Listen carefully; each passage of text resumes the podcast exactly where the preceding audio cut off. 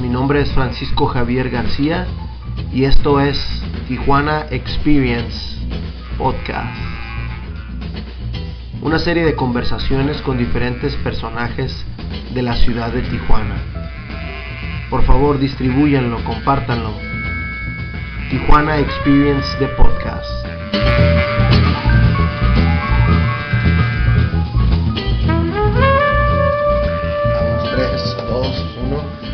Buenas noches, Andrea Escalante, ¿cómo has estado? Muy buenas noches, negro. Muy bien, gracias. ¿Y tú? Qué curada que aceptaste mi, mi invitación a este experimento que estamos haciendo. Eh, sí, me caí de sorpresa, este, pero realmente nunca he hecho nada así. Ese primer podcast. Ah, ya vine experimentada, ¿no? Pues ahorita haciendo referencia al podcast este. Bueno, bueno.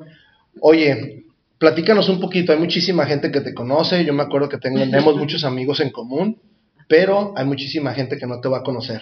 ¿Quién es Andrea Escalante? Eh, soy una morrilla, este, con mucho orgullo, realmente sí me describo como tijuanense.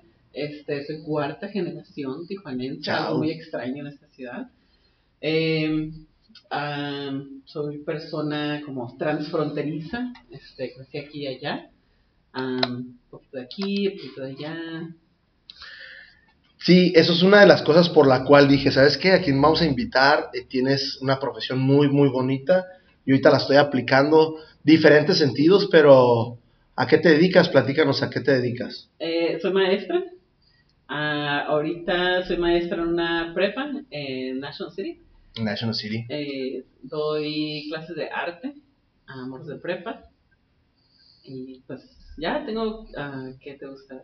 ¿Ocho años siendo maestra? Ocho años ya. Wow, de- wow. Mm. ¿Cómo ahorita lo estábamos cotorreando? No, no quisiste dar así como un preview. Pero ¿cómo, cómo decides ese, esa profesión tan bonita que es ser maestra?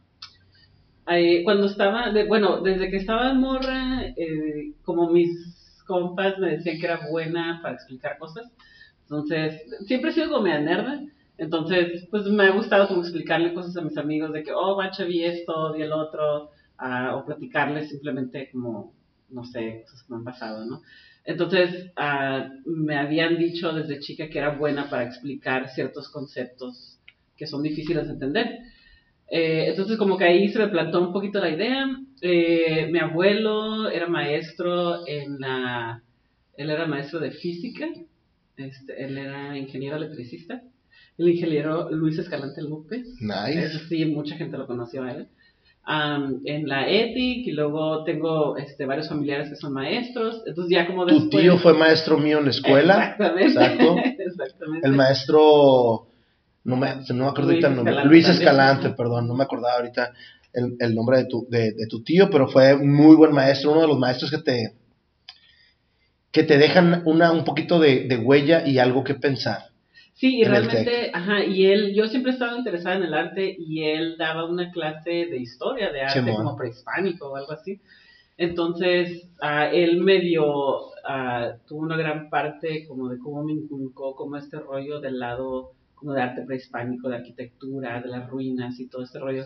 Porque pues decía, ah, mira, sí, eso es de la época, no sé qué. bla, De hecho, bla", tu tío- un chingo de cosas y yo, tío- tu, "Sí, tío, si, ser así". tu tío, si no me estoy mal tripeando, hacía un viaje a la Ciudad de México y llevaba un grupo siempre, que obviamente no me tocó, no me tocó porque pues, era pinche empleado balazo de McDonald's, pero, pero siempre lo tenía y se lo llevaba y les daba un tour por, por lo que eran las obras de Frida Kahlo, Juan O'Gorman. No me acuerdo quién de nuestra generación fue, pero tu tío tenía esa, esa, ese trip que está bien chingón. De hecho, sí me invitó un par de veces, pero neta estaba bien chica, o sea, tenía como 13 años. Y mi jefe dijo, así como, no, ni madre, no vas a ir con una bola de cabrones de la uni, Sí. al caso. Pero, este, para mis 15 años, este, me fui con él y con mamá, este, nos fuimos a, a San Luis Potosí y fuimos a Gilitla, Ok, antes de que fuera así como popular, ok, este, ahí en Gilitla, en las obras de Edward James. ok. Eh, porque yo siempre fui fan del surrealismo y de Cornelius Varo y así, entonces ahí fue como, a esos güeyes traían un parizote No, que acá bien ácido en Gilitla, entonces me tocó conocer Gilitla cuando todavía estaba como solo, pues. Sí, nada más no- a nombrar este Remedios Barrios. O sea, es otro, es otro nivel de, de surrealismo. Mucha gente no lo conoce, pero, pero, o no la conoce, perdón, pero sí es otro, otro, otro nivel de, de arte, ¿no? Entonces de ahí surge. Ah, De ahí sí, surge pues tu- primero este rollo de que me di cuenta que era buena para explicar cosas. Después dije, oye, güey, vengo de una familia de maestros. Y luego dije, oh, tienes un chico de vacaciones. Ah, ¿en serio, neta? este, y pues quieras o no, también, pues una, de este lado de la estabil- estabilidad económica, ¿no? Dije, el mundo ocupa maestros. Y de poder decir, ok, si no quiero estar en California, puedo ir a otro lado y, I mean, o sea, puedo ser maestro en donde sea, ¿no? ¿Tu educación siempre fue, o tu escuela siempre fue aquí en, Ti- en Tijuana y luego San Diego, o cómo le manejaste? Ah, yo no manejé ni madre, ¿sabes? me dijeron, tú te vas y ya. Eh, no, yo, este... ¿La primaria la hiciste la, aquí? La primaria, kinder, primaria, y llegué hasta segundo de secundaria aquí en Tijuana. Este, de hecho, la secu la hice en la poli. Ok. Am, y luego, para tercero de secundaria, eh, mi jefita me dijo que, pues, Cruzas el... pues nos vamos para el norte. Ok. Este, entonces ya empecé lo que es tercero de secundaria, que es ah, noveno grado, o sea, como freshman en la prepa, En la prepa. he hecho la vista y ya terminé como... ¿Cómo fue para ti ese cambio? Uh, fue un rollo. Ajá. Realmente, este, o sea, yo era muy... ah, sorry, ahorita, sorry, soy, soy, soy pochita. soy Ah, pochita. yo creo que toda la gente que somos creados aquí en el centro y en esta área de aquí, de la primera área de, de Tijuana, somos pochos. Y es que aparte vengo, pues relativamente, vengo del trabajo, Sí. entonces traigo así como la cabeza en inglés todavía. Ok. de repente. Entonces, eh, en la secu era bien outgoing. Ok. Eh, y entonces de repente ahí tenía un chingo de compas, este, y me voy al otro lado y es un cambio total. Eh, me fui a un área donde no había tanta gente mexicana, este, o- como tantos, tanta gente que hablaba español más bien. Y bien curioso porque todos los tijuanenses que estaban ahí eran, sorry, era puro pinche fresa corrido de los colegios acá, porque era como la escuela nueva. Este, entonces de repente me hice súper callada, como casi introvertida.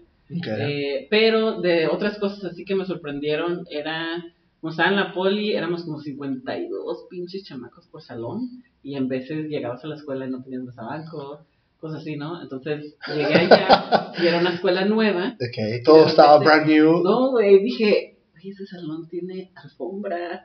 Ok. Te lo juro así, dije, los salones tienen alfombra aquí, dije, no mames.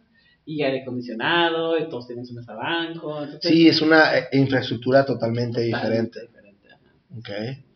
Y ese cambio te hizo seguirle ahí, no te sacaste de onda, porque yo también tuve esa oportunidad de poderme ir a estudiar a, a este, a Estados Unidos, pero yo, yo le seguí aquí en Tijuana.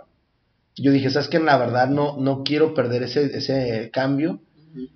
Dices que fue un poquito difícil, te hiciste cambiar un poquito, pero ya habías, ya traías tú en mente ese, ese, esa idea de ser maestra o, o, o ahí, que- te, ahí te ayuda un poco más. Para entonces se me hace que no lo había tripeado.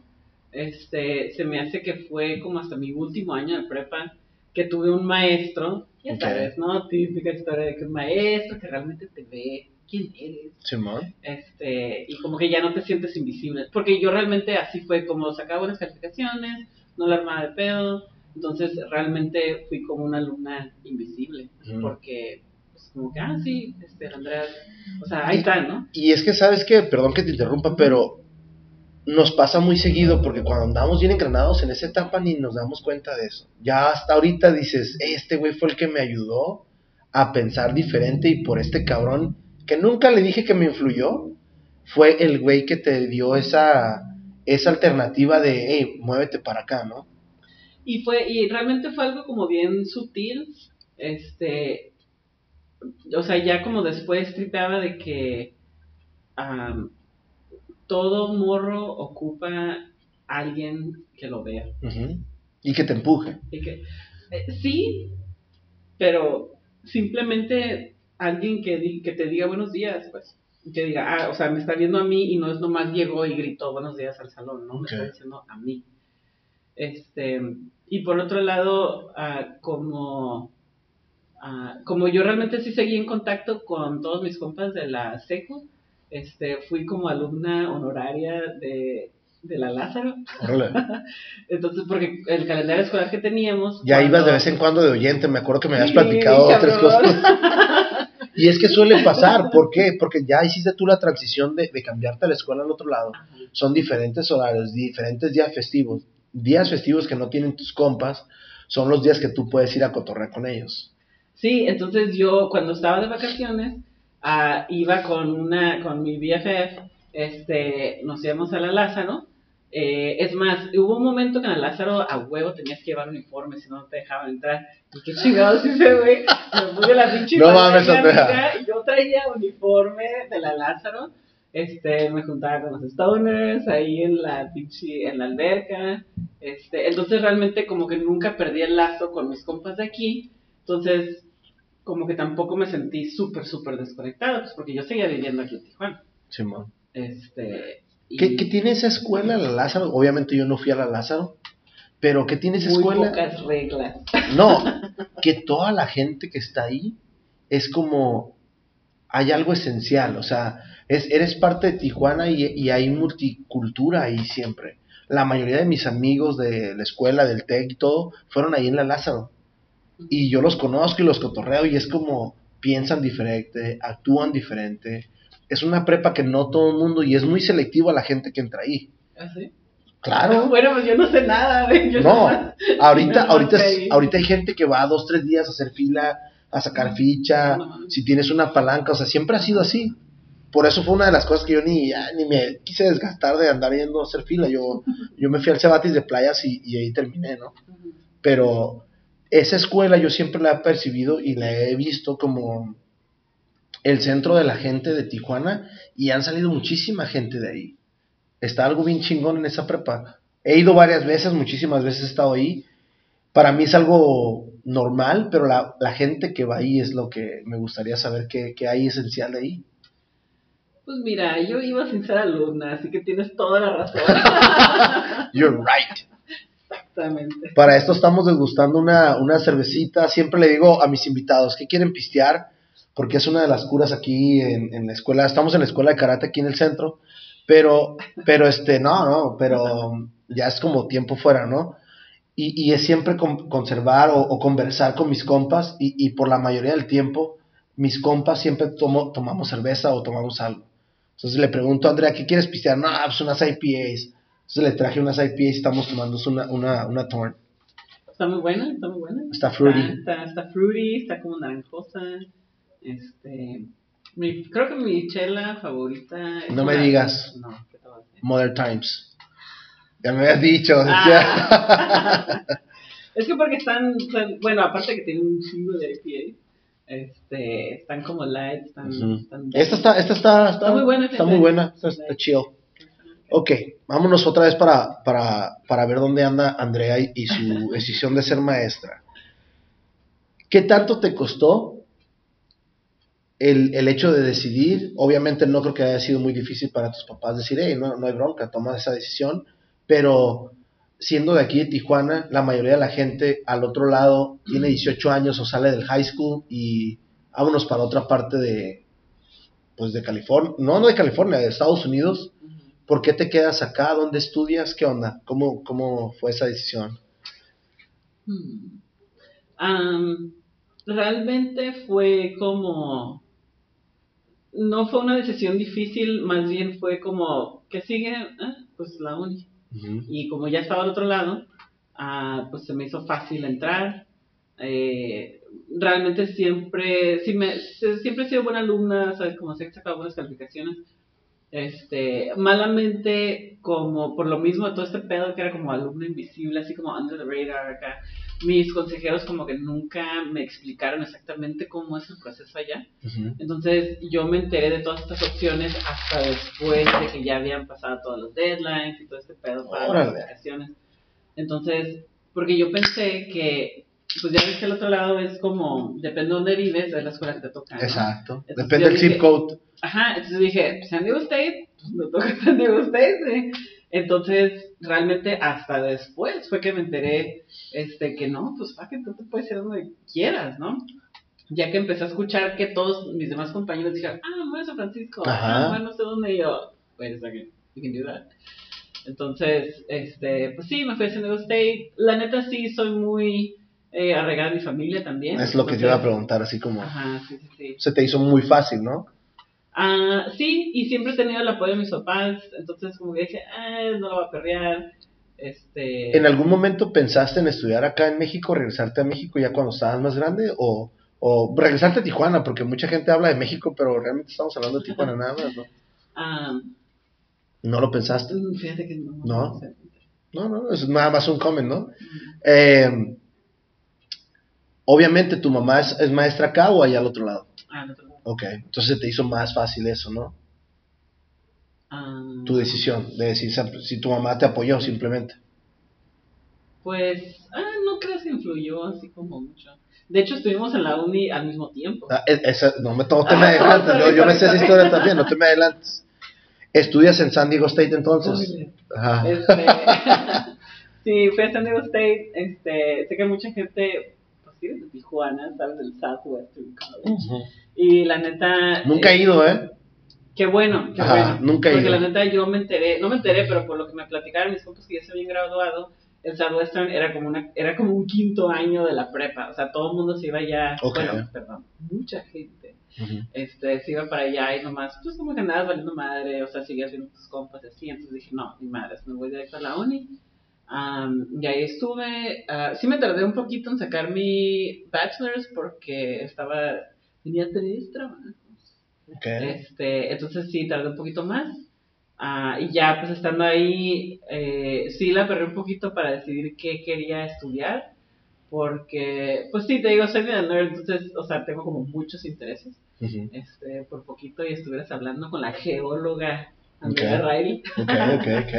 Este, Ahorita platicamos de eso también, esa sí no me la sabía, ¿eh? este, sí, también la historia de arte también me late mucho, pero a fin de cuentas me fui por educación en arte. Ahora, ¿por qué educación en arte o por qué maestra y no otra profesión? ¿Lo pensaste? Ahorita acabas de decir, hey, a lo mejor geóloga, ¿alguna otra idea que traías en mente? ¿O tienes un arquitecto, un tío arquitecto? Eh, no, te decidiste y ya no tuviste ninguna duda o qué onda? Ah, dudas creo que siempre hay.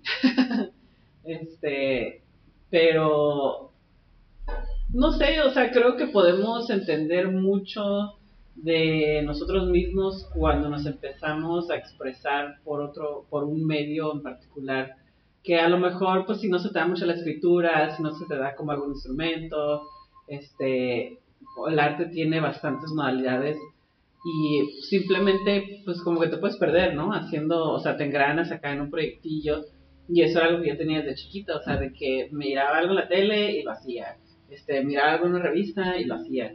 Entonces, si puedes empezar a entenderte más quién eres, este, por ese medio, pues Te ayuda. chingón, ¿no?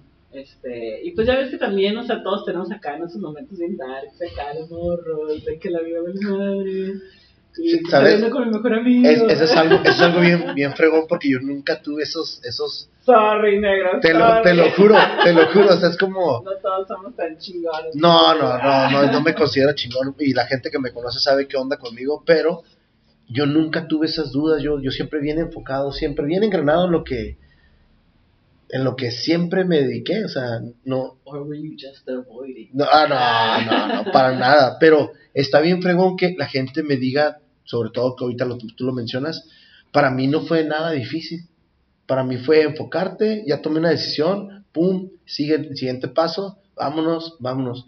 Y, y sí, e- e- eso es lo fregón de mucha gente, ¿no? Que, que encuentra esos dark moments y, y te ponen a pensar, a reflexionar. Yo era como más pinche straight out, like, número uno sigue número dos, sube número tres. Y así siempre ha sido. Nunca he tenido esa... Pero no estamos hablando de mí, ¿eh? Es que...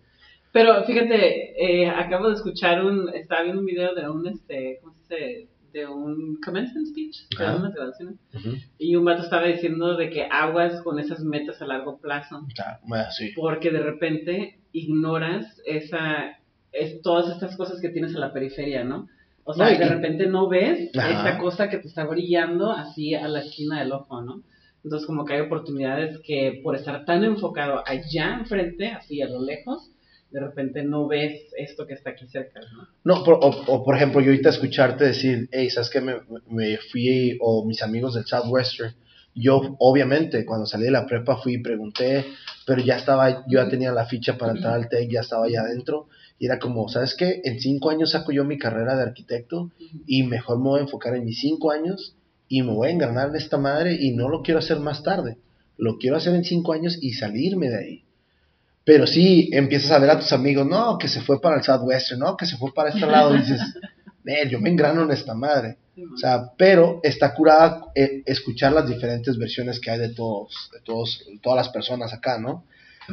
Eh, cambiando un poquito de tema, siempre, siempre has vivido acá en Tijuana o viviste en San Diego. Me acuerdo que habías dicho que vivías en Imperial Beach o estuviste un rato en Imperial Ah, Beach. sí, viví en Imperial Beach, pero como, creo que fue como menos de un año. No, pero Imperial Beach está precioso. Te cuenta que It's fine. it's fine, it's- está súper bueno, la neta donde estábamos sí estaba chingón porque estábamos como a dos cuadras de la playa.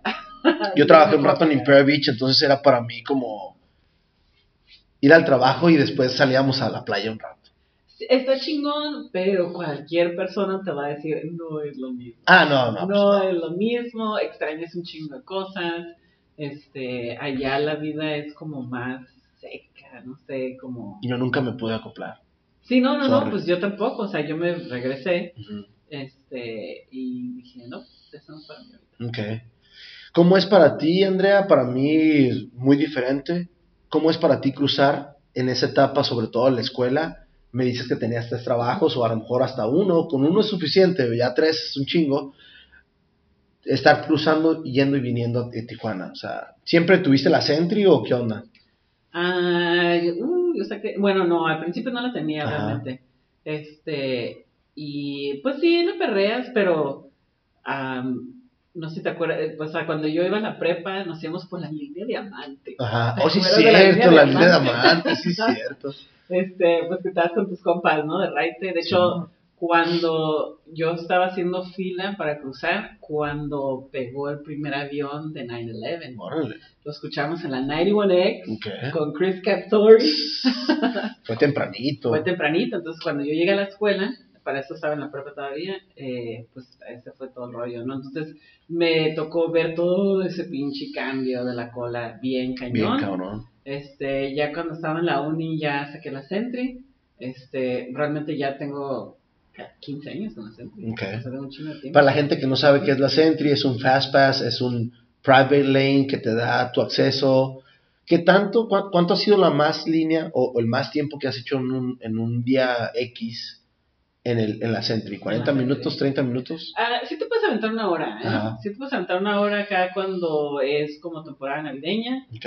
Eh, sí Pero- puede ser un poquito larga. Pero, pero- por ejemplo, ahora, este, hoy crucé por Otay, cero carros. Ok. Así, el migra me tuvo que esperar para sacar la carta. Normal, ¿te avientas que 20 minutos, 15 minutos? Sí, Average. 15 minutos, ajá. Ok. Eh, y platícanos un poquito, ¿cómo ha sido tu experiencia? O más bien, ¿cómo fue ese aspecto de, de ir en el colegio, ir en la universidad, ya casi graduarte de ser maestra y para dónde te vas? ¿Fue difícil? ¿Fue fácil? ¿Ya tenías dónde ibas a ir? Eh, me imagino que uno de tus trabajos anteriores era como assistant uh, teacher o algo así, ¿o qué onda? Eh, pues estaba haciendo, estaba cursando lo que viene siendo como la normal, que es como un año adicional al bachelor. el bachelor. Am, para eso ya tenía unos cuantos años trabajando de asistente, instructional aid, asistente en una primaria, en Ujú. Chula Vista. Ah, yo estaba encargada de dar como los exámenes acá de inglés a los morros aprendices de inglés. Ok. Am, entonces no trabajaba necesariamente frente al salón. Perdón. Está, re- está repitiendo la, la IPA. IPA. Uy, ahorita que abras la otra que te traje, Essential Yo IPA, señorita negro, yo no erupto. está más perra esta que la otra, ¿eh? Estamos de Dank. Am, entonces, eh, ¿qué más pasó? Luego me hice como suplente. tuve como trabajillos acá leves porque es la neta es bien difícil conseguir maes- eh, trabajo de maestra de arte porque no hay tantos, generalmente es uno por escuela. Órale. Entonces acá la raza que tiene ese puesto se queda ahí hasta que se muere, así. Entonces sale como uno cada cinco años. Entonces me hice coleccionista de como lo que vienen siendo como autorizaciones para dar otras materias.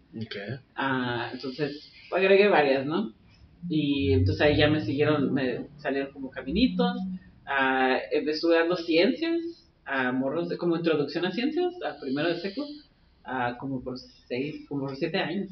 Cuando tuviste la primera, las primeras clases, ¿cuál fue, cuál fue tu reacción? Dijiste, aquí, de aquí soy, o, o cómo, me da risa porque ahorita que te estoy preguntando, yo les voy a tener que confesar, ¿no? Les mando como una serie de preguntas, pero lo chingón de este podcast es que la plática me va a ir llevando a hacer diferentes Es orgánico. es orgánico esta madre. ¿Qué onda? ¿Cómo fue tus primeros días? Dijiste, "Ta, está bien chingón, o sabes qué, vale madre esto.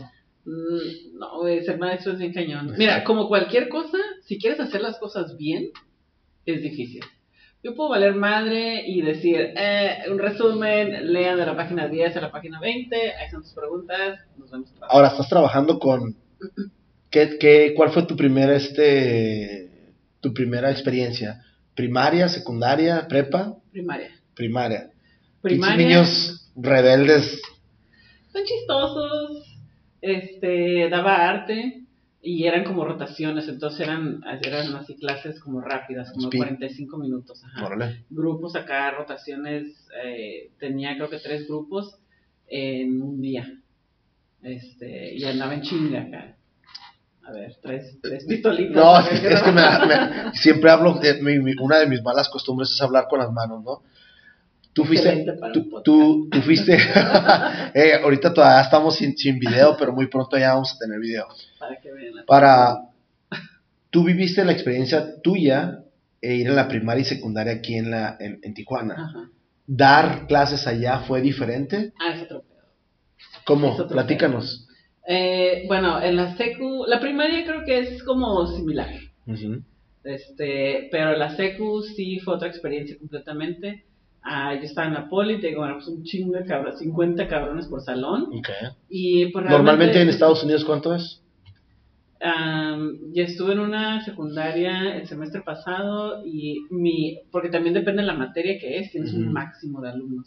Entonces como yo estaba dando ciencias, mi máximo era 32. Ok. Y entonces mis grupos eran como de 28, 29. Puta, un pinche sueño, Ajá. un sueño. Entonces, acá realmente mi experiencia fue que era cátedra. O sea, los maestros te daban, se paraban, estaban así como caminando para allá y para acá, en lo que te dictaban cosas, las pinches efemérides y pendejadas así, ¿no? y el resumen, o sea, cosas bien X. Y como yo era buena para dibujar, hacía unos pinches dibujotes en el cuaderno y era así como, ah, sí, Riley, no sé qué. Este, ah, me otro pedido. Ajá. Riley. Este, del ídolo de la prensa, para aquellos que saben. Este, entonces, ah, sí, la experiencia, aparte que yo también la quise hacer diferente y pues ciencias, eh, intro a ciencias, pues son temas difíciles, pero pueden ser temas súper divertidos.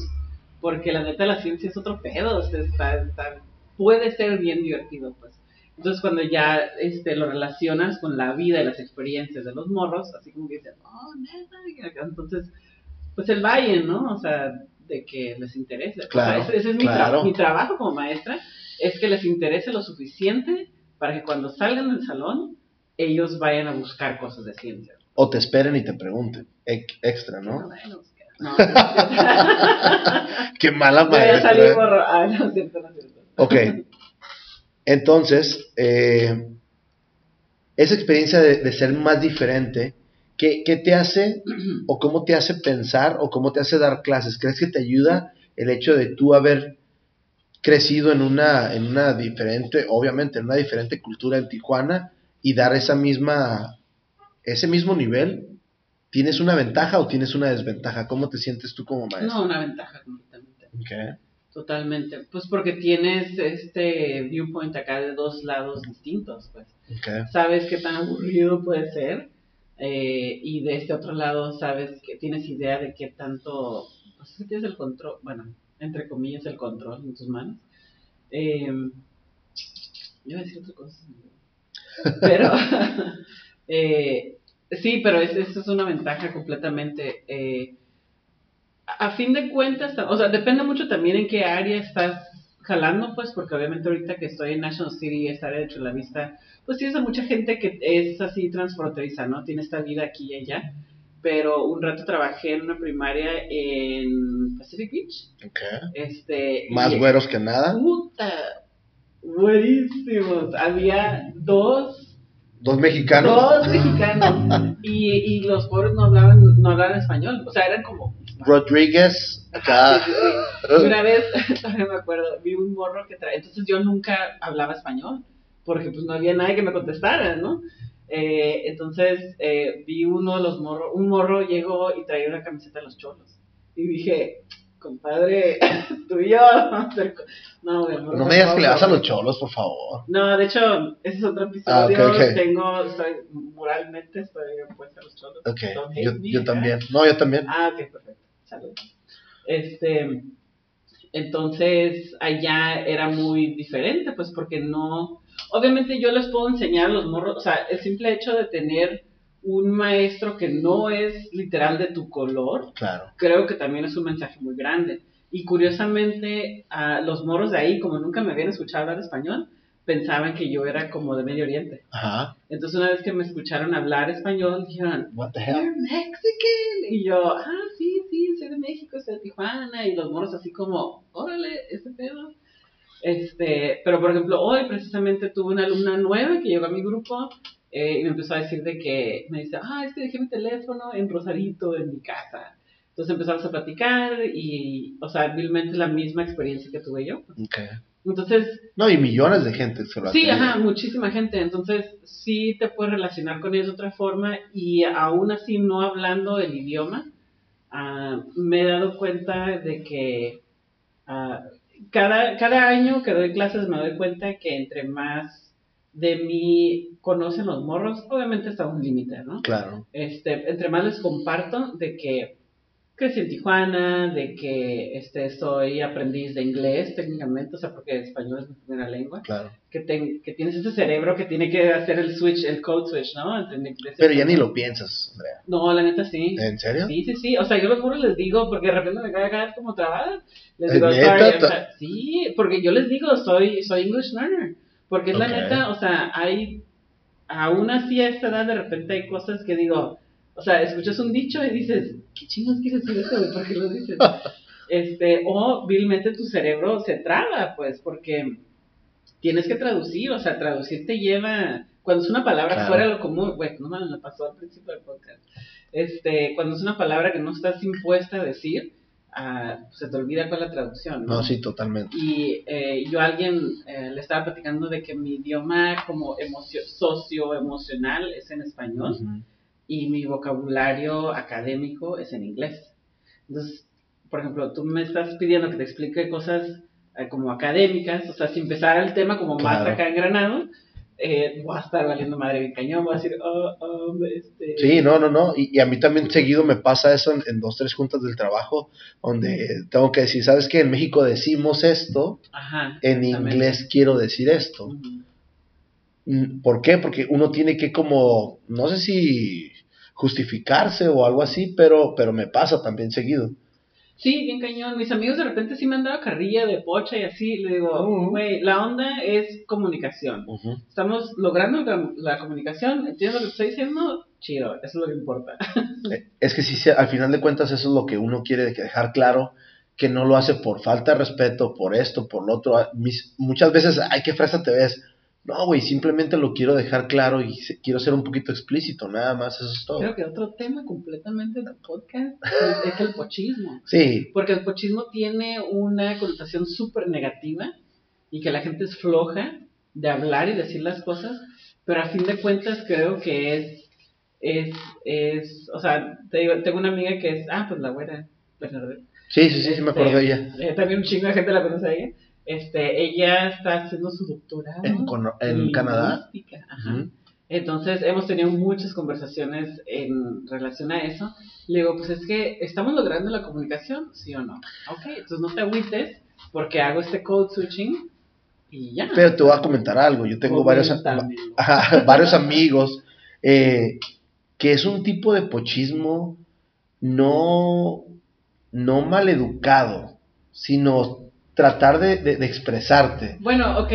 No sé si me estás, me estás entendiendo. Bueno, pausa, pausa. Ajá, Eh, ahorita me estoy dando cuenta que creo que el pochismo y el code switching son cosas distintas. exacto.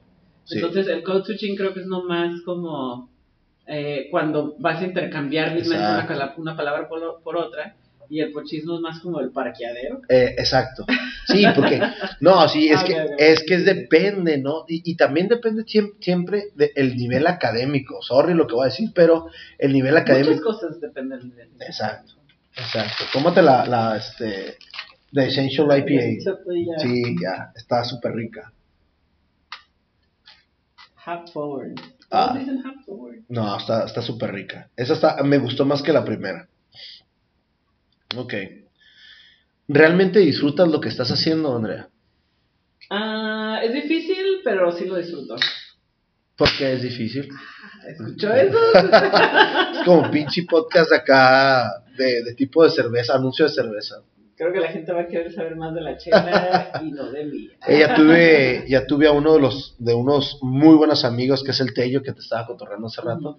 Tiene un tasting room muy, muy, muy este, muy acogedor ahí en la, en la cacho, ahí entrando a, un- a un lado de la, del car wash.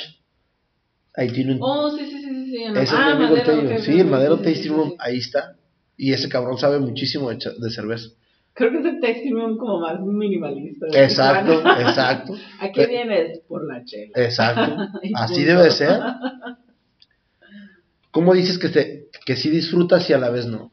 Ah, pues es que es, un, es, es una profesión bien difícil, pues. La neta es bien difícil.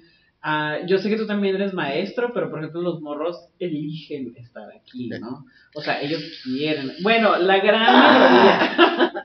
Obviamente hay dos que tres morrillas que "Es mi mamá me dijo, ¿no? Pero mm, estar en la escuela, o sea, en una prepa, claro que sí hay morros que sí les interesa mucho el arte, pero, ah, o, o la ciencia, por, o sea, como, como el año pasado, ¿no? Que estaban los ciencias. Ah, pero hay veces que los morros no tienen ningún pinche interés de estar ahí. Y entonces, esto es como todo el pedo de ser maestro, ¿no? Que you're gonna meet kids where they're at. O sea, todos están a un nivel diferente, tienen, todos tienen necesidades diferentes. Y hay unos morros que sí les encanta cada el pedo bien técnico, así del arte, y hay otros morros que andan valiendo pura madre. Que no les entienden nada. Y, ajá, y lo único, la única conexión que yo quiero hacer con ellos es de que me regresen el buenos días. Y esa es mi pinche lección del día. Puta. Porque la neta, tengo unos pinches morros tan fucking hardcore, güey. Pero hardcore que dices, morro, te has pasado un chingo de cosas que yo. Es más, literalmente, eh, estaba escuchando una conversación de un morro, eh, que el morro ya había regresado de un pinche detention center que lo mandaron a no sé qué estado, de, o sea, en Estados Unidos. El morro acá, fuck esto, fuck el otro, fuck acá, fuck allá pero vilmente el morro no, no entendía las normas de estar en la escuela, cómo te comportas en una escuela. Entonces yo no le puedo cagar el palo porque el morro no sabe, simplemente su mundo es otro, ¿no? ¿Cómo, cómo te preparan para ese tipo de situaciones? Pero ¿Tienes- they don't. Ajá. No tienen algún... Porque te voy a decir ahorita lo que acabas de decir, es algo muy... Y lo voy a dejar bien claro, ¿eh? El karate, el karate no es una necesidad, el karate es un lujo. El karate, el deporte, lo que tú me quieres decir que mi escuela es, al final de cuentas, es un lujo, ¿no? La mayoría de la gente, yo siempre a las mamás lo primero que le pregunto es, ¿para qué me traes a tu chamaco? No, la mayoría de la gente, no, la es que es muy inquieto. Y yo digo, entre mí así como, ¿y yo soy pinche playground o qué pedo, no? Pero ese es mi trabajo, ¿no? Por algo puse la escuela. Y yo la puse porque realmente me gusta, disfruto eh, y he aprendido muchísimas cosas acá. A ti no llegan y, y tú no llegas y preguntas, hey, ¿por qué quieres traer a tu hijo? Aquí te lo ponen, te lo implementan, te, hey, Andrea, tienes que ayudar a este cabrón Y ese es parte de tu trabajo. Ahora, no es uno. Yo aquí tengo, ponle 40, ¿no? Tú tienes 40 en cada clase. 50. O sea, imagínate. O sea, eh, te dan algún tipo de curso, eh, tú ya tuviste tu educación, sabes más o menos un, tienes un, La escuela de la vida, negro. No, pero no, les dan algún tipo de, cursos o algo para cómo saber es que obviamente todo este programa del diferencial que viene siendo como la normal es todo el pedo académico. Ajá. Este, sorry. este, está buena la charla. ¿Ya la probaste? ¿Ya? Sí, está, ahí, está más rica. Em, es todo el rollo como académico y que las calificaciones y cómo vas a planear tu lección y bla, bla, bla, ¿no? Este, de hecho, el otro día vi un post de un, alguien que le tomó una foto a un libro de, para, de maestros, ¿no? Y decía, tenía un diagrama y decía que una recomendación de para borrar el pizarrón que lo hicieras de arriba hacia abajo. Porque si lo haces de lado a lado, se te mueven las nalgas y que mejor te ríen los estudiantes. No, neta. Son como los tips, ¿no? Son como los tips de, de, del salón para el maestro, ¿no? Pero la neta, todos estos otros pedos, lo que ya viene siendo este rollo como interpersonal entre maestro y alumno, la neta tienes que estar ahí. Hasta que estás ahí, te das cuenta. Y en veces te das cuenta de qué tan por ejemplo, con este morro que te digo, super hardcore, este, estaba escuchando, porque estábamos platicando y el morro me empezó a platicar unas cosas así bien intensas, que dije, yo me le quedé viendo así como en, como dije, sorprendida. sorprendida, y el morro me dijo, I probably think I'm full of shit, ¿no? Y que no sé qué, o sea, el morro, haz de que estás viendo Blood in, Blood Out, güey. El morro, o sea, gangster shit, güey. Este, y le dije, no, le digo, es que tú y yo hemos tenido vidas muy diferentes, le digo. Y como que se me quedó viendo y le digo, yo soy una niña fresa de Tijuana, con lo que tú me estás platicando, o sea, le digo, yo estoy aprendiendo de tu vida, o sea, lo que tú has vivido a tus pinches 17 años, a mis 35, digo, no mames, o sea, me cago. Si no, es que son dos mundos diferentes. Son mundos totalmente distintos, entonces la onda es nomás, o sea, es el mismo pedo, ¿no? O sea, hacer esta conexión que los morros digan, Ah, porque a fin de cuentas es poco lo que te acuerdas de las materias y es mucho lo que te acuerdas de los maestros. Claro. ¿no? Entonces, así como puedes decir, y este güey era bien puto acá, y este güey era bien mamón, y puedes decir, o sea, yo todavía me acuerdo de un maestro de la SECO que dijo, oh, la profesora era toda madre porque platicaba con nosotros. Como alumno, como que siempre te hace acordar de todo eso que sucedió, todo lo que platicaste que no era relacionado a tu clase. Entonces, te digo, en veces hay morros que te van a, este, quieren aprender mucho más del tema y, este, y esa es como tu meta como maestro, de decir, ah, huevo, toma, ¿Cómo, ¿cómo, ¿Cómo, te sientes cuando un alumno se interesa de, de, algo de lo que, por ejemplo, una clase que tú... Ah, pues feliz del mundo, o sea, porque dices, eh, porque también ese es otro pedo, ¿no? De, como te decía con la ciencia, ¿no? De decir, este, vas a salir de aquí y por tu propia cuenta vas a investigar estas cosas. Y relacionado al arte, pues el pinche arte, la comunicación visual, vaya, está por todos lados.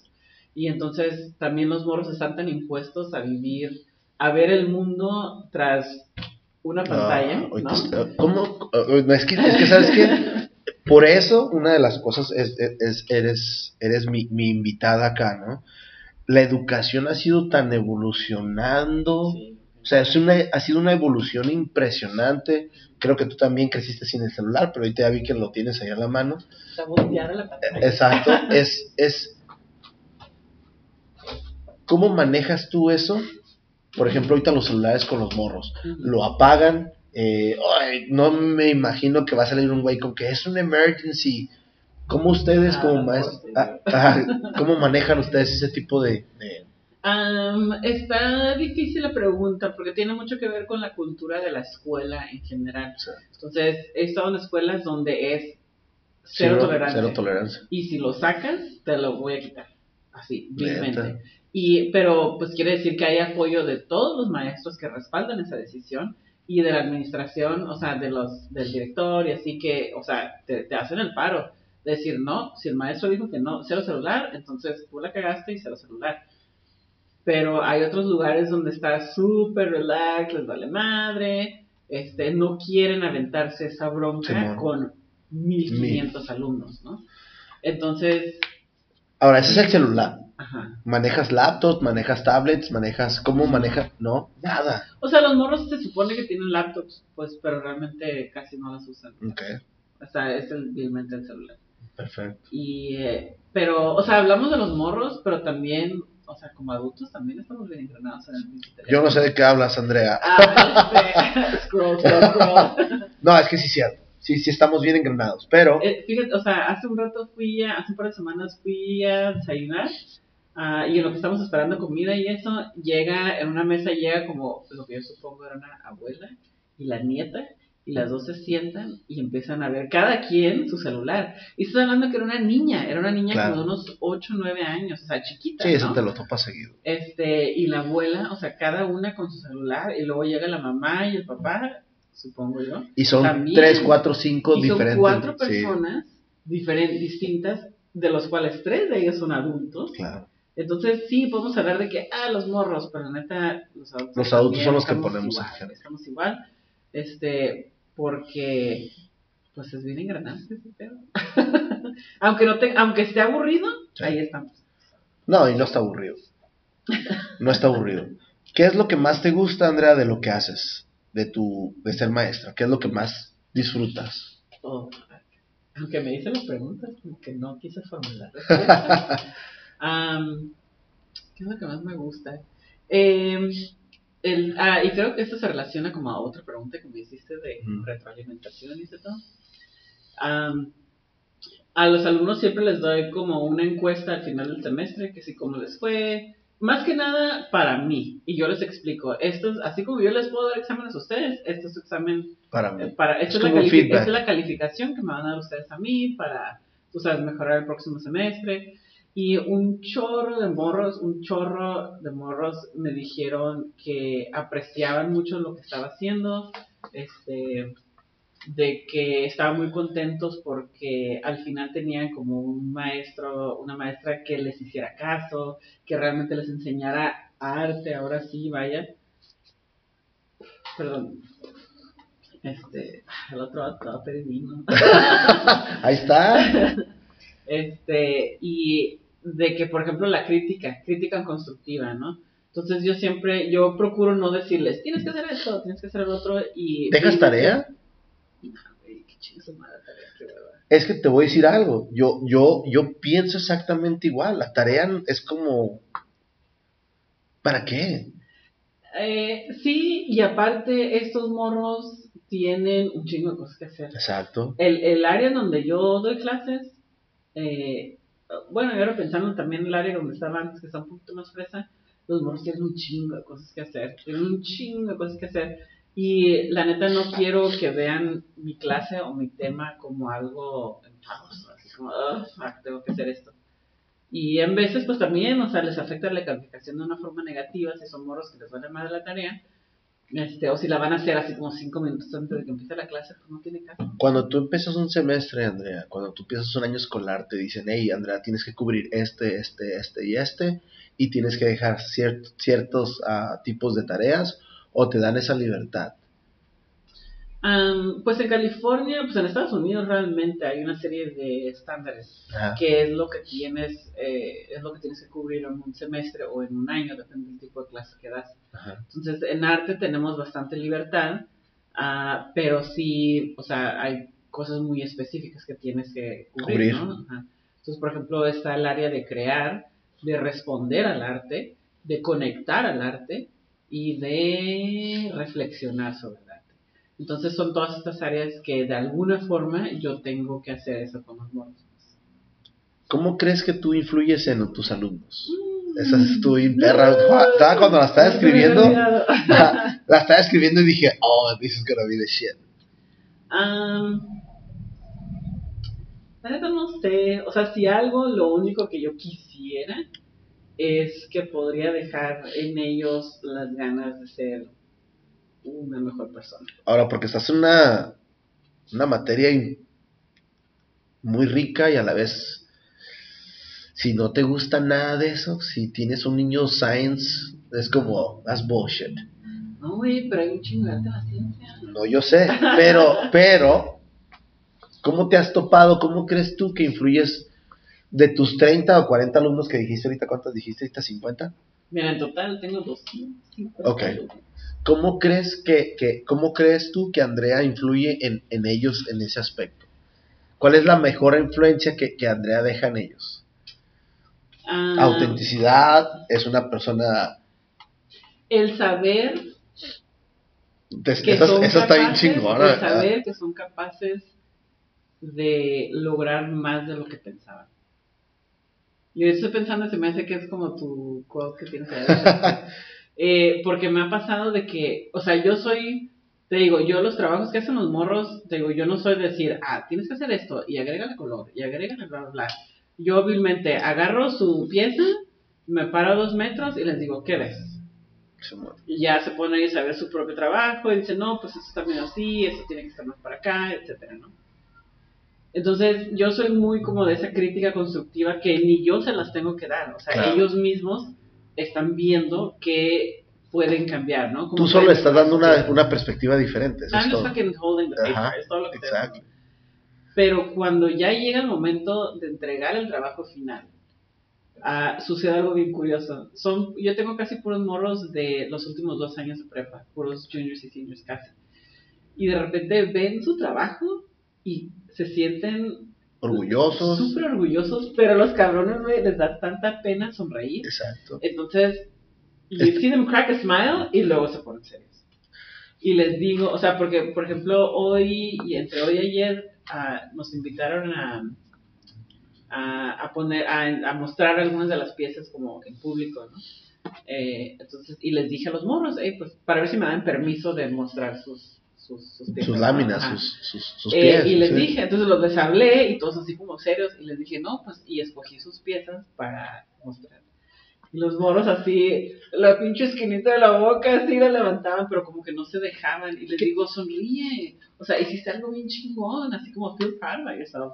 Y lo que hiciste, pues entonces hay muchos morros, y te digo, en este en la encuesta que les daba, muchos de ellos me mencionaron, pues, de que no sabían que eran capaces de lograr estas cosas. Es vergüenza, es timidez, es I don't wanna, I don't wanna be the top guy. ¿Qué, qué crees que sea ese Ah, es, tipo? un, buen- es un buen combo. Ajá, es que sí está bien chingón, ¿no? Porque no quiero ser el popular, pero a la vez estoy sacando lo que realmente siento, porque un arte es un sentimiento bien cabrón. Y es que creo que también, no sé si una de las cosas que sí extraño de la escuela en México es el rigor. Ajá. Sí. Es el decir, o sea, nosotros teníamos un maestro de mate en la secu que te rompía la pinche hoja en la cara si tenía un error.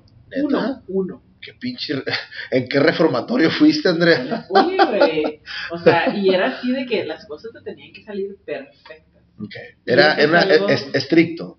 Ajá. Ajá. los estándares súper altos y creo que eso es algo que se ha perdido y al menos al otro lado creo que no es súper común. Pero espérame, en el arte, ¿cómo vas a poder tener ese tipo de parámetros? O sea, es muy difícil. Es difícil, Ajá. entiendo que todos los moros tienen su nivel, Cla- ¿no? Pero hay un pero hay un feeling de eh, whatever. O sea, de tomar las cosas así a la y se va Ah, bueno. y a la hueva y que no le vas a, o sea, si tienes un error, o sea, decir, eh, it's fine. Y digo, no, if it's fine for you, si tú lo quieres dejar así, adelante. Pero a, tú a- lo a- a quieres lo mejor, a ver, ¿tú les enseñas historia del arte? No. ¿Qué les O enseñas? sea, les, les, les meto ahí así como sneaky un poquito, pero realmente es más, este, pues como los elementos del arte, como perspectiva, este, está mi, mi, mi lado acá, me estoy trabando, me quiero hablar inglés. Este, no, no, tú háblalo, tú háblalo, yo lo traduzco. Pero tú les enseñas técnica de pintura, este... De pintura, de dibujo, Ok, este, bosquejos, ok. am, Empiezas en lápiz, empiezas en tinta, empiezas... en- pues en lápiz, en lápiz le echo acá poquito acuarela, le echo poquitos pasteles, Ok. este, pues sí, para principiantes es casi todo eso, tempra, acrílico. Ajá. Y ya después tú les vas diciendo, hey, ¿sabes que tu técnica es buena acá, tu técnica es buena acá? ¿O, cómo es? Am, Porque mm, todos tenemos una, un, un cierto yo me acuerdo, en, en, en arquitectura vimos muchísima expresión gráfica y, y teníamos expresión de lápiz, expresión de acuarela, expresión de acrílico, y uno va viendo cuál es su fuerte, ¿no? ¿Cómo, creo que no necesariamente tu fuerte, creo que es lo que más te gusta, eso lo vas a echar más ganas. Ah, no, lógico, ¿no? Cuando tú ya ves tu fuerte, dices, hey, ¿sabes qué? A mí me gusta más la acuarela y la sé manejar más, y, y, y ahí es donde le vas dando tú. ¿Tú cómo le dices a tu alumno, ¿sabes qué? Hoy te toca acuarela y, y, y métele, cabrón. O sea, ¿eso es a lo que te refieres con decir del rigor o ser estricto? No, es simplemente, it's persevering. Okay. Es decir, oh, fuck, esto no me salió bien y poder decir, lo voy a arreglar. Ajá. ¿Cómo lo puedo mejorar? Okay. Sí, no quedar en la mediocridad, o sea, sí. Me voy a dar cuenta que ya me está pegando la chela. Ah. Y mis dichas palabras, güey, las voy a atrás. ah, pero qué buena estaba mi chévere. Es una comida, luego vi que hay unos tacos en la esquina y dije, está viendo. ok. Este, sí, pero es ese, ese rollo de la perseverancia, de decir, y esto no está bien, o yo sé que puedo mejorar, o yo sé que la cagué vilmente, Ajá. y decidir si lo quieres arreglar, o sea, si lo quieres mejorar, o decir, eh, fuck it. Y hay un chingo de morros que dicen, ah, chingue su madre. Porque también está muy, está también ese pedo de el miedo a que las cosas te queden peor, pues. No. De hecho, hace el, esta semana hice un ejercicio con ellos de un, este, de dibujar su mano, pero sin ver la hoja. No creo que todos en algún momento hemos hecho algo así. Yo sí, ah, acá. Mil Este, veces. Entonces estás, estás viendo tu mano Claro. y la estás dibujando, pero no puedes ver la hoja. Y todos los morros estaban riendo, estaban haciendo chistes, hasta que les dije, le digo, acuérdense, morro, tómenlo en serio, acuérdense que nosotros cuando sentimos acá como la presión y sentimos miedo, el defense mechanism de muchos es hacer chistes. Sí. Entonces, si tú te la estás curando, es porque no lo estás tomando en serio, porque tienes miedo de lo que acá, ¿no? Entonces, y les dije, los moros así como que dijeron, oh, pues Simón, le digo, quiero que lo tomen en serio, porque parte de este ejercicio es saber que vas a producir algo que se va a ver bien culé, pero lo estás haciendo. ¿Has ¿no? reprobado a alguien con este tipo de teoría que estás diciendo? O sea, porque eh, tu clase me está haciendo bien chingona. Es como de, dices de fan, de fan, de fan a ma- la materia divertida. ¿Qué onda? ¿Has I mean, it's all about trying to be a, leaving a better human being that you came in as. Ajá. Y eso es como lo único que puedo pedir acá, de que, pues sí, de que seas más chido. Y es que también, o sea, son como esas lecciones de vida, ¿no? Que como que quieres de pasarle a los morros, pues, porque ahorita ellos están en una etapa súper, este, ¿cuál es la palabra? Vulnerable. Deja tú vulnerable, narcisista Ok. el mundo gira alrededor de mí. Y con cualquier pinche cosita que pase, mi mundo se deshace, ¿no? Because it's all about me. Entonces, y, pero de repente decir, sí, güey, se te cayó la pinche pestaña y andas por todo el día en la escuela sin una pestaña, Claro. pero no pasa nada, güey, cúrate. O sea, Ha- have fun, y, ajá, o sea, de- del que no te tomes la vida tan en serio, ¿no? O sea, No, no, me me parece muy cabrón. Pinche chévere, ya está pegando bien cabrón. Platícanos un poquito. No nada más estudiaste tu bachelor's, te metiste una maestría. ¿Qué onda? Platícame eso. ah, sí. Ay, sí. Déjame te platico. Este, sí, es un, la maestría es Bachelor of Arts in Critical Literacy and Social Justice. Ok. Ya les gusta dar acá unos No mames, es- bien cabrón. ¿Justicia qué? Este, ah, sí, pues es todo el pedo de como, tiene mucho que ver como con la, eh, como el análisis crítico de todos estos texto, textos y de todos estos... Tectónicos y todo el No, pedo. güey. no, eso es otro pedo. O sea, como estos, ¿cómo les llaman? Como estos textos que vilmente como un libro de texto, Mm, o sea, que, que te pide tu primaria o tu secundaria, lo que sea. Este, ah, por ejemplo, si estás en una clase de inglés que dicen, vas a leer esto cuando estás en el 10 y vas a leer esto cuando estás en el 11, ¿no? Este, como Romeo y Julieta, como Ulises, la Odisea, whatever. Y darle, verlo mediante un enfoque, un lente crítico, ¿no? Sorry. ¿Y luego? Este, y y tripear de que cada vez nuestros salones van a ser más y más diversos. Entonces, ¿cómo podemos asegurarnos, no necesariamente de tener representación de todos los morros, pero hacer cosas que conecten con todos los morros? Pues entonces, o sea, sí, yo soy bilingüe, hablo inglés y español, pero por ejemplo tengo morros, tengo tres alumnos rusos en mi escuela, tengo varios morros que este, son también filipinos y hablan tagalog. Entonces, ¿cómo es que yo puedo conectar con ellos? No porque hablo, no nomás decir, y no es que no hablas español, no puedo conectar contigo, Claro. ¿no? Pero simplemente decir, hey, somos inmigrantes, ¿no? Tenemos esta, esta otra parte de nuestras vidas que es otra cultura, es otro idioma, este, es otro estilo de vida, pues, o sea, otras tradiciones, etcétera, ¿no?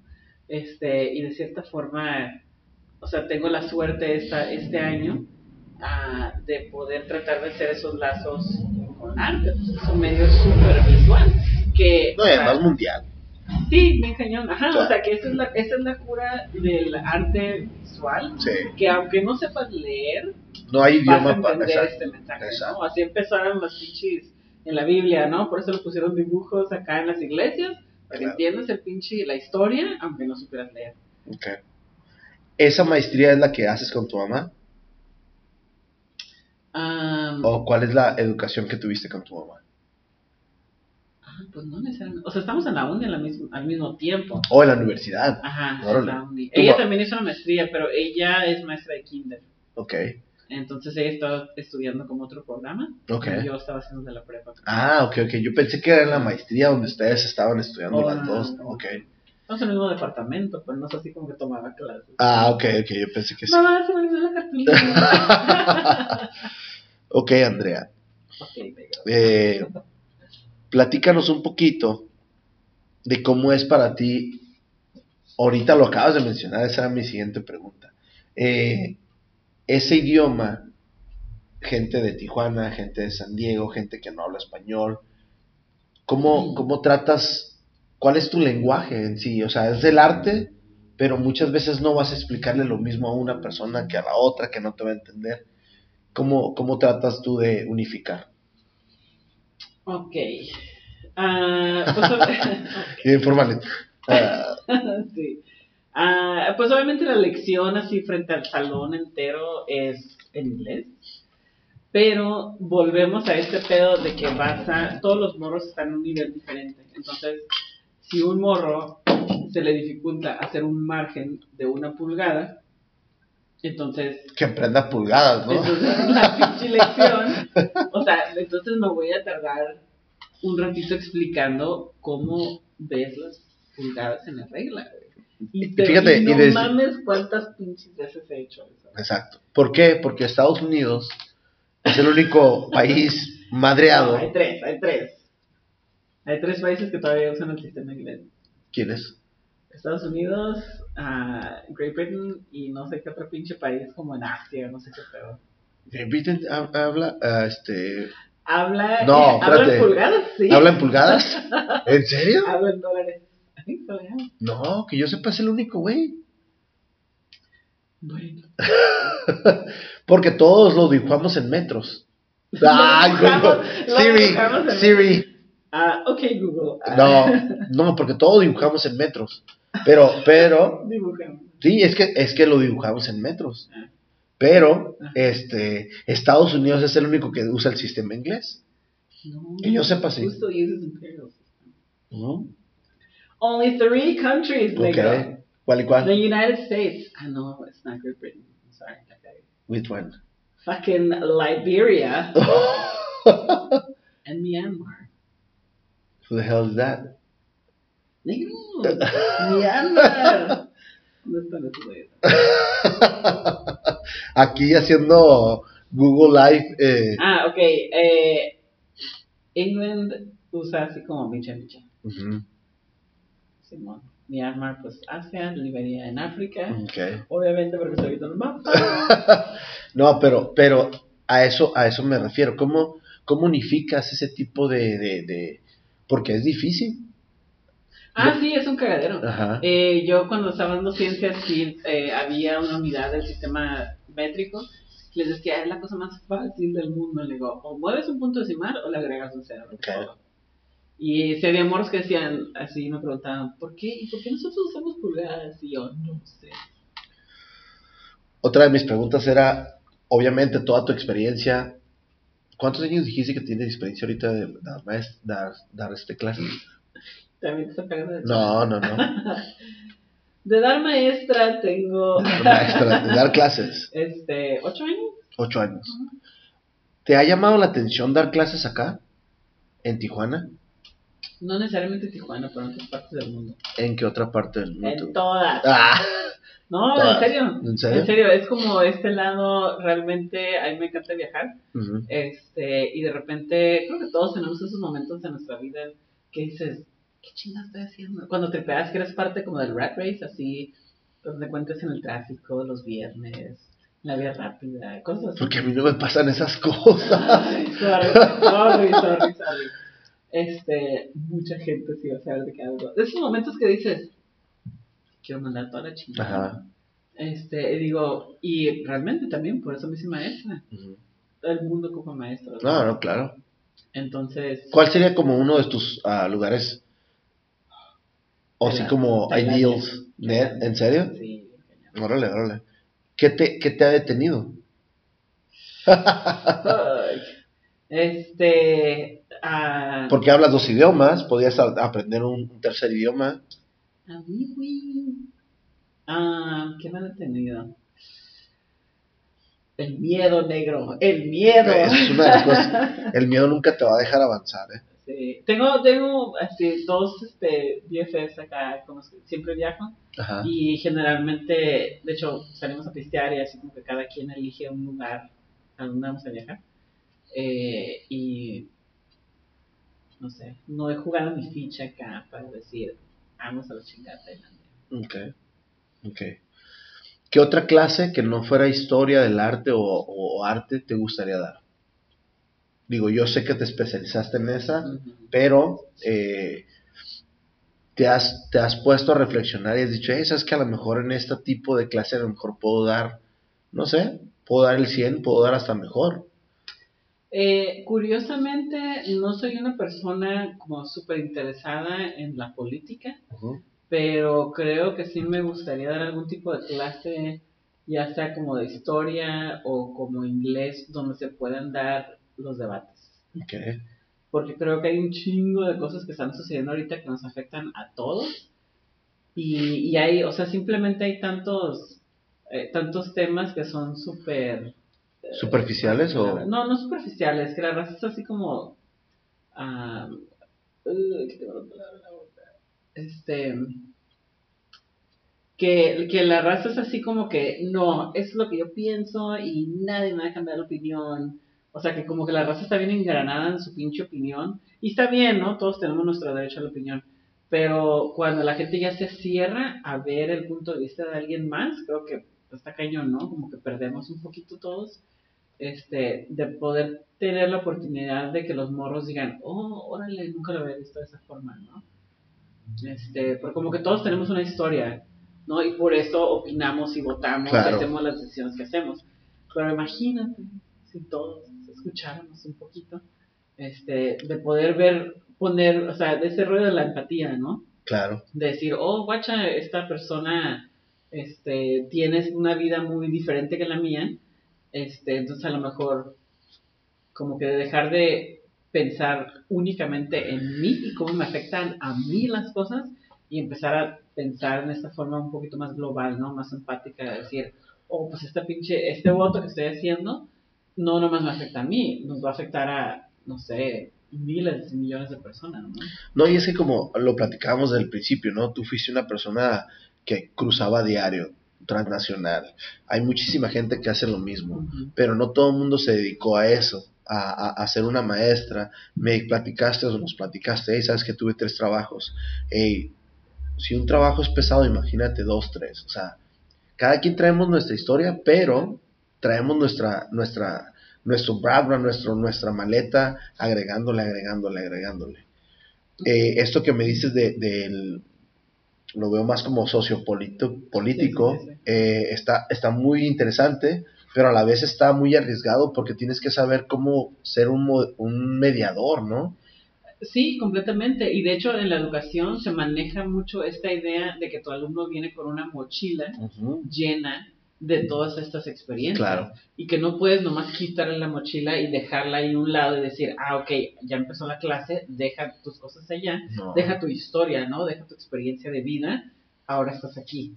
Sobre todo lo que tú estás eh, eh, dando clases es el arte, es el sentimiento, es mi infancia, es mi adolescencia, es mi forma de estar viviendo, es como representar lo que yo soy.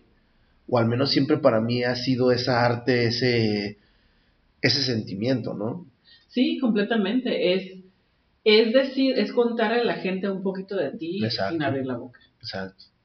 Y mucho más, este, por ejemplo, en la comunidad donde estoy trabajando tiene una historia súper rica de muralistas. Claro. Todo este movimiento chicano, ¿no? De Chicano Park, este, todo este rollo de Aztlán y todo este pedo, ¿no? Entonces, de esta representación de la Que hasta se- te- ¿No te sorprende a veces ser de Tijuana y no saber nada de ese tipo de arte hasta que no te involucras? eh, fíjate, deja contar. A ver, a ver. es otra pinche historia. Porque, por ejemplo, cuando yo entré a San Diego State, Ajá, hay un requisito de como historia, ¿no? ajá, y tienes diferentes historias que puedes tomar. claro. Entonces yo vi Chicano History Ajá. y dije, ah, De aquí pues, soy. yo reconozco, yo reconozco esta palabra. Soy de Tijuana, no mames. A Supongo, huevo. ¿no? Entonces empiezo a tomar esta clase y eh, empiezo a escuchar al maestro, súper acá, el vato acá, súper chido. Pero empecé a escuchar esta historia de esta gente, la experiencia de esta gente, de esta subcultura, ¿no? Claro. Y dije, no soy chicana. Exacto. Yo no soy chicana, No, dije. escuché, la, escuché la definición y dije, no soy chicana. Pero entonces también me empezó a llegar todo este, no una crisis necesariamente, pero como una awareness de decir, oh, fuck, pues me empecé a dar cuenta de cosas que dije, no soy 100% mexicana porque desde que estoy en la primaria, este, mis compañeros me daban carrilla de cómo pronunciaba yo cosas en inglés. Realmente como, como, no sé, específicamente como las galletas Oreo. Digo Oreo y no Oreo. Oreo. Y los pinches chamacos, güey, en tercero de primaria me decían, sí, sí, sí, Oreo. Y me acuerdo del pinche morro este. Y estando al otro lado también me sentía como, es, es, es todo este pedo de no sentirte ni de aquí ni de allá, ¿no? Entonces, en ese momento que yo estoy en la clase, desarrollo, bueno, me doy cuenta que yo me considero una persona tijuanense. Sí. Y el ser tijuanense, bueno, un cierto grupo de tijuanenses, Claro. más bien, un, ¿Qué- cier- qué- un qué? cierto grupo privilegiado de tijuanenses. Qué chingón que lo especificas porque así es. Sí, de decir, tengo esta experiencia binacional Claro. y somos, habemos muchos que tenemos esta, esta vida fronteriza, ¿no? De decir, ah, voy al otro lado. Y es, cruzas la línea, vas al arroz, o sea, haces lo que tienes que hacer y te regresas. Claro. de decir, de que, de que la línea, y todo eso se me hizo acá como que también tuve un momento acá bien, bien deep cuando estuvo todo este pedo de, de la, 9/11. de, de la, no, no, de la, Ok. de la caravana migrante. Ah, ok, ok, ya, ya. Porque de repente llegué, llegué, a la, llegué a la línea y estaba todo este pinche barbed wire. Oye, es que de estaba, las es que yo me asusté. Yo, esta- estaba, se miraba bien militarizado Sí. el pedo. Y dije, "Fuck", o sea, y había tanta división en la ciudad de que dije, hasta cierto punto dije, ¿para qué se hacen pendejos todos? Si has cruzado a comprar un pinche suéter más barato en la pinche Old Navy, tú también eres un migrante económico. Claro. Tú cruzas por la oportunidad Claro. de comprar ese suéter barato, ¿no? El pinche fleece, güey, que lo odio, güey, con el alma, porque trabajé ahí por mucho tiempo. Pero todos migramos, ¿no? Y nadie tiene la culpa de decir, quiero una mejor... O sea, ¿por qué, por qué te vas a enojar con alguien porque dicen, quiero una Quiero mejor algo mejor. para mí o para mi familia? Anyway, es otro pedo. No, pero yo, yo te voy a hacer, yo- y mi experiencia fue, eh, yo creo que tenía como dos, tres semanas sin cruzar, cuando llegó la ola inmigrante y todo, y vine a visitar a mi, a mi hermana que vive en Anaheim, y este, y me fui en la noche, para mí es cruzar la noche, no tengo centro y nada, entonces voy y cruzo y empiezo a ver todas las, alambre de púas y todo bien acá, bien, impactante. bien impactante. Y volteo con mi madre que venía de copiloto conmigo. Le digo, ¿sabes qué? Me siento bien. Sube las ventanas. O sea, Eh, Es que era Eh, otro feeling completamente. estuvo bien psycho. Cosa que por lo regular siempre cruzo aquí por San Isidro, ese día me fui por, por Otay y sí volteé y así como que vámonos para, para, para Estados Unidos, vámonos para Estados Unidos y, y, sí me sentí hasta cierto punto no, no, con miedo no mucho, pero sí un poco de que no estaba en un lugar seguro si no estoy acá en el centro, ¿sabes? O sea, como, sí estoy en Tijuana, pero a la vez estoy en la línea, era como, fue un, senti ahí, sí, fue un sentimiento muy raro. Sí, Muy o sea, a raro. mí visualmente me impactó mucho y me puse así como, me dio agüite la neta, pues porque, Ándale, O sea, esa, es cierta la palabra, yo creo que sí. sí, me dio agüite porque aparte de que yo estaba ah, con mi, acá flashing mi Sentry, bien chingona, de decir, ah, o sea, realmente es un, morra, en una privilege. posición de privilegio a bien privilege. cañón de poder decir, ganas verde y te lo vienes a gastar, o sea, te alcanza el dinero, o sea, yo realmente tengo el estilo de vida que tengo porque decidí hacer, echarme esa bronca de la línea todos los días. Y gracias al universo, güey, que tengo la oportunidad de hacerlo, ¿no? Pero como que aprecias esa, es, esa, esas oportunidades que tienes y dices, no sé, fue otro pedo. Como que dices, pues, güey, pues, ¿y ¿por qué no va a frenar este cabrón que quiere lo mismo? A fin de cuentas, todos queremos estar mejor mañana que como estuvimos ayer. Entonces, ¿por qué te voy a frenar a ti? Y nos, nos meteríamos en, sí, en, Sí, plática política bien cabrón, que, que a lo mejor yo creo después necesitamos a alguien que nos ayude con ese tipo de cosas políticas, ¿no? Porque sí, sí es... Es me- que no hay fronteras, negro. No, sí hay fronteras, como chingados, no. Sí hay fronteras. Pero, este, a nosotros, a nosotros se nos hace bien fácil porque vivimos aquí, Sí, no. ¿no? O sea, eh, eh, vamos aquí a ratito y ya en 20 minutos vamos y, regresamos, ¿no? O sea, es, muy fácil. Eh,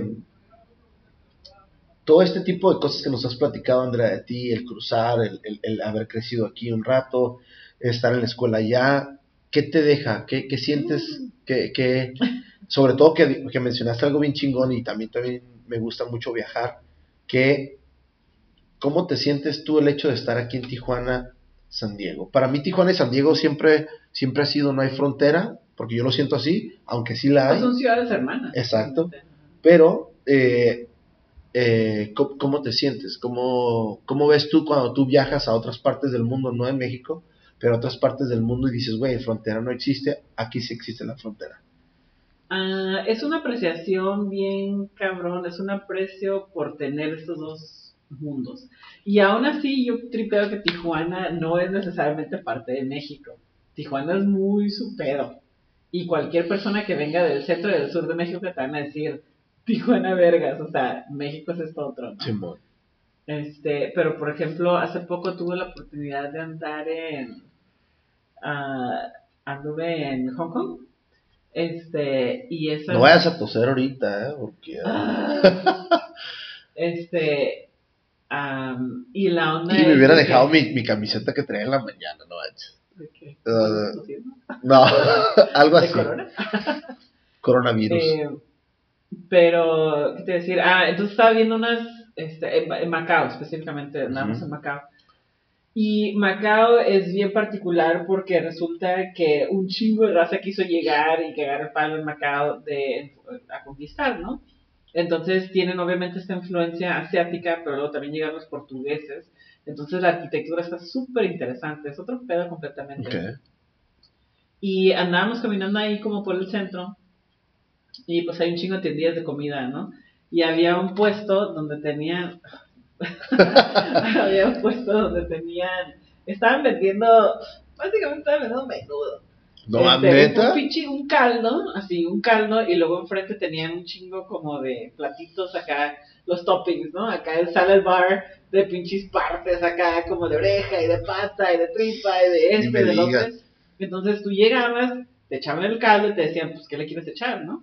Y ya le echaban todo este pedo, ¿no? Entonces, soy bien loco porque había turistas así de que dices, compadre, usted es de Albuquerque, acá. Y así estaban viendo como un espécimen, ¿no? O sea, los escuchabas y decían, oh, Wow, look. this is this, y this is that, acá como bien, o sea, bien, bien súper interesados. Y como mexicano dices, Pues el pinche menú de performance a las 7 de la mañana para alcanzar acá el Con buen- Don Tony. Este, entonces como que vi eso y dije, esto es normal para mí, Exacto. ¿no? O sea, yo reconozco esto, no es esta, es este pedo como, ¿cómo se dice? Este pedo Asombroso. ¿no? De la, de la comida y de la cultura. Claro. Este, como, pues al otro lado, ¿no? Que la cura es que nomás son chicken wings y chicken breast y ya, todo el resto se tira, ¿no? Y acá es como, no, quieres cola, quieres tripa, Sí. quieres, quieres pasta, quieres hacer todo este pedo, ¿no? Y de poder ver eso en otra parte, literal, al otro lado del planeta y decir, yo reconozco eso. Exacto. Sí, yo, yo acabo de estar a- la semana pasada en, el de- en la Ciudad de México y, y, y fui a un, lu- vimos un puesto de carnitas y, y a mí me... Yo aprendí a comer carnitas en el DF o en la Ciudad de México, ¿no? Y llego y, dame una doradita de sesos, se me quedan viendo mis amigos así como, ¿qué pedo con este güey, dame un taco de oreja y yo, yo como todo eso. Para mí no me sorprende y es más o menos lo que estás diciendo tú ahorita. O sea, y yo estoy totalmente de acuerdo con lo que acabas de mencionar de Tijuana. Yo siempre me he caracterizado y siempre he tratado de remarcar eso. Para mí, una vez hubo una exhibición de, de arte aquí muy grande, no sé si te tocó, a lo mejor estabas muy chica. Insight, Insight estuvo... Claro que sí me acuerdo, tengo una revista, tengo, tengo el libro del Insight. Ah, ok. Insight mencionó una vez que Tijuana era la tercera nación. No era Estados Unidos, no era México, era una tercera nación. Y yo siempre lo he visto así. A mí, a mí siempre me ha gustado esa definición de Tijuana. Y es que, por ejemplo, también cuando hablas de gente que ya tiene bastante tiempo, o sea, generaciones en Tijuana, o sea, mis papás, ellos crecieron aquí y sus papás también, te van a platicar de que Tijuana antes era más gringo que mexicano. Sí. O sea, antes aquí se manejaba mucho más el dólar que los pesos. Sí, Antes cruzabas, o sea, el cruzar era así como, ah, voy a la esquina por pan, güey, o sea... Voy al Oxxo. Sí, voy, al Oxxo. exacto. Y, y, y realmente era más, se apegaba más Tijuana al lado americano que al mexicano. Entonces, este, los productos, decían que los productos gringos llegaban más rápido a Tijuana que los del centro Claro. de México. Claro. Entonces, es toda esta otra cultura que a lo mejor gente que apenas viene llegando a Tijuana, como de otras partes de México, no tripean, porque Claro. realmente Tijuana es súper gringo para empezar. Este, y sí, a mí se me hace que es como su, ah, como tú dices, ¿no? Su tercera nación, es como su Tercera nación. país, no sé. Vamos cambiando un poquito de rumbo. Eh, ¿Cuál, ¿Cuál ha sido para ti tu motivación? ¿Por qué le sigues? ¿Qué, qué te ha hecho seguir con, con tu maestra? ¿Qué te ha seguido con lo que estás? ¿Cómo, cómo, cómo ha sido tu motivación? ¿Qué te despiertas y dices, hey, otra vez voy a darle? ¿Cómo ha sido eso? despierto y digo, keep on keeping on. Eh, pues obviamente está este lado, pues, que quiero seguir teniendo un estilo de vida, o sea, pues eso es parte de la neta, ¿no? Pero sí, como te digo, o sea, el saber que puedes ayudarle a alguien a ser un como mejor ser humano. O sea, vilmente, porque te digo, hay veces que los morros lo único que quieres es que te regresen el buenos días y esa es la lección del día. Pues. Cosas bien básicas, pero pues a lo mejor los morros no tienen eso en la casa. Y Es que eso es lo más eso es lo más cabrón hay veces, Andrea, de que, de que ni ves a tus papás, o sea, tú andas en tu, en tu onda de la escuela, sus papás andan en su onda de su trabajo, y muchas veces en esa etapa donde estás en high school, donde estás en la prepa, no ves a tu papá, ¿no? Y está bien difícil también este rollo de la educación, tiene un lado súper, súper emocional. Este, porque siempre te vas a encontrar a morros que tienen una falta súper grande de muchas cosas, ¿no? Simplemente Entonces, cariño, Sí, cariño. sí, sí. Entonces es bien fácil. Por eso hay mucha gente que también entra en la educación porque quieren ah, como ayudar a todos estos morros, pero puede llegar a ser una profesión súper desgastante porque la neta es bien desgastante, es bien cansado eh, ver a 30 morros como tus hijos y quererlos y cuidarlos en el día como tus hijos. No puedes. Y hay mucha, y es que hay mucha gente que sí lo intentan y empiezas reemplazando tu vida por tu Claro. trabajo. Y la neta, la raza que hace eso, mis respetos, pero es un pinche burnout bien cabrón. Ah, yo he hecho como esa decisión de decir, aquí hay una línea, este, aprecio y veo todos los sacrificios que tú, que has hecho a tus 13, 14, 15 años, eh, pero no eres mi hijo, ¿no? No eres mi hija. Porque los moros tienen un chingo de necesidades, Claro. Y les hace falta un chingo de cariño. al No, además de tú sabes que puedes hacer un chingo por ellos. Y pues, exactamente, puedes hacer un chingo por ellos, pero, uy, sorry, no, Sí, o sea, Hoy no. porque es que se escucha bien mamón y hay gente que no le late eso, pero, pero, o sea, una cosa es tu vida y otra cosa es tu trabajo. La neta sí tienes que tener una pasión por la educación para hacer eso todos los pinches días, año tras año, porque te puede, o sea, teacher burnout es, it's thing. Ya. O sea, te, te puedes cansar bien cañón emocionalmente, este, porque los morros siempre van a necesitar a alguien. Platícanos o dinos tres personas que han influenciado en tu vida. Vi esta y la pensé, bien cañón. La neta, mi jefita, Tu madre. mi mamá, este, ha hecho un chingo, este, te digo, estamos en la uni al mismo tiempo, este, ella Me acuerdo haber visto una foto o algo así que subiste ahí en el Facebook o algo así. Ah, sí, lo que pasa es que mi mamá se gana para acá a los 17, ella era súper buena alumna, se dedicó a ser este, ama de casa, hasta que yo estaba en la secu, ella decidió terminar la prepa, Órale. se metió al Southwestern, entró al, a San Diego State, o sea, a sus 35 años empezó, o sea, terminó la prepa. Órale, o sea. Sí, wow. sí. Este, entonces, sí, pues sí es como la persona que más admiro en la vida. La necesito en el podcast entonces. Ah, huevo, Sandra. Este, y aparte de eso, la neta, creo que muchos de mis alumnos, o sea, cualquier, eh, cualquier persona realmente, porque tengo amistades también, cualquier persona que han tenido unas pinches experiencias motherfuckers de la vida y deciden no ser culeros y seguir adelante. Perfecto. Un mensaje que quieras dejar de todo lo que tú haces, de toda la cura que tú traes. What's up with that? Um, be nice, porque todo el mundo tiene sus pedos, uno nunca sabe qué, qué rollo con la otra raza. Este, sea amable, sonríe. No, y como lo dijiste tú ahorita, o sea, simplemente a veces el buenos días te cambia. Porque a Ay. veces, hay veces vienes bien engranado en tus pedos, hay veces de- desde que te levantas dices, ya me desperté con el pinche pie Mira, yo tengo, tengo un, tengo una acá, un- no sé cómo se puede llamar, un pedo que hago, ¿no? De cuando los morros llegan tarde, porque tengo 50 alumnos y yo creo que mínimo unos 15 llegan tarde. No o sea, un chingo de morros. Y a huevo hago que vayan a mi escritorio a firmar una lista que dice que llegaron tarde. No por, obviamente, pues me, me facilita saber quién llegó tarde, ¿no? Sí, bueno. pero me da la oportunidad de hacer, de verlos a los ojos y decirles buenos días. Y en veces eso es lo único que ocupan para, sa- para sacarlos del pinche tren, eh, del, del, del camino en el que van de, "Ay, vino tarde, no desayuné, vengo de malas, bla, bla, bla, se me olvidó esto, en ese pinche, porque también cuando llega, cuando tú sabes que vas tarde, estás esperando que alguien te va a decir, tarde otra vez, y ya llegaste, y se te pagan las cobijas, y alguien que te hace el pinche paro, güey, porque sabes que vienes tarde. Y el que te digan, y el que sabes, el ir caminando y saber que la cagaste, que alguien te diga, hey, buenos días. Dices, oh, What the fuck? oh, buenos días. Y la neta les cambia la cara. Sí.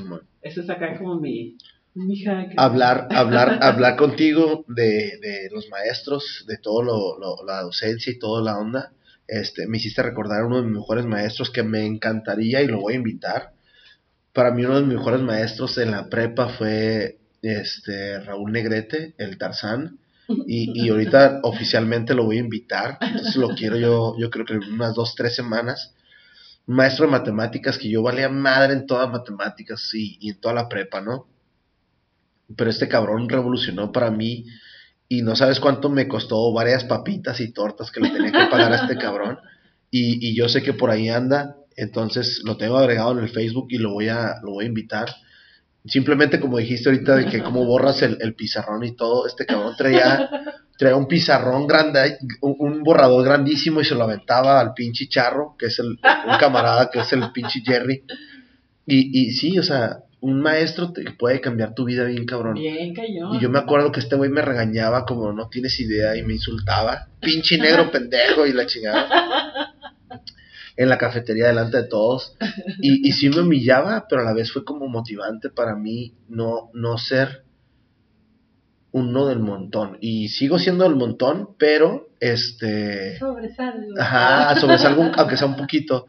Y sí, o sea, todo lo que, lo, lo que platicaste me reflejé mucho a mi prepa y, y a muchas cosas que a lo mejor en, en- en el- en la prepa aquí en Tijuana o en, o en México no tienes ese tipo de, de materias de arte, al menos que seas una escuela privada o algo así, ¿no? No, yo en la policía tenía el ¿Sí? taller de arte. Nosotros no.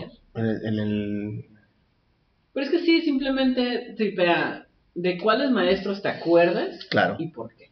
Simón. Y es, o porque eran bien culeros, o eran bien mamones, o agarrabas cura con ellos. No, yo, yo, Tarzán, pinche Raúl Negrete, esa- ese cabrón, y tenía un maestro que estaba cagadísimo, que me reprobó, obviamente. Eh, Es que está bien- En veces, aunque te reprueben, No, y es que está bien "Eh, irónico. cabrón". Fíjate lo que te voy a decir. Es un maestro argentino que te daba historia de México. A huevo. Y este cabrón, eh, Belinco, no me acuerdo ahorita su nombre, pero fue maestro de mi hermano. Mi hermano me lleva 20 18 años y me ve y me dice, ¿te pareces a este cabrón? Y yo vuelto y le digo, güey, es mi hermano. Me dice, no puede ser. O sea, tengo años que no veo a este cabrón, pero tu cara, tu rostro, o sea, tus facciones, me acordaron de este güey. Mi hermano ya me había dicho, ¿sabes qué? Lo más seguro es que te va a dar este güey en esa escuela, salúdamelo.